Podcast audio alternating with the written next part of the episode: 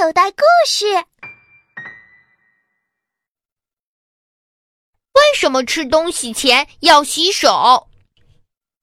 俗话说“病从口入”，一点不假。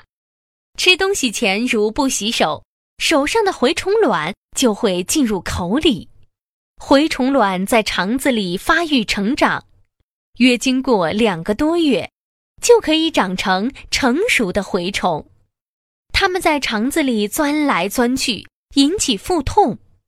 同时，蛔虫将吸收我们所吃的部分有营养的东西。直接影响人的身体健康，所以小朋友一定要养成饭前洗手的好习惯。小朋友，你现在收听的内容来自口袋故事 App，想要听更多好玩的故事，快叫爸爸妈妈去应用商店下载吧，里面有十万多个好故事呢。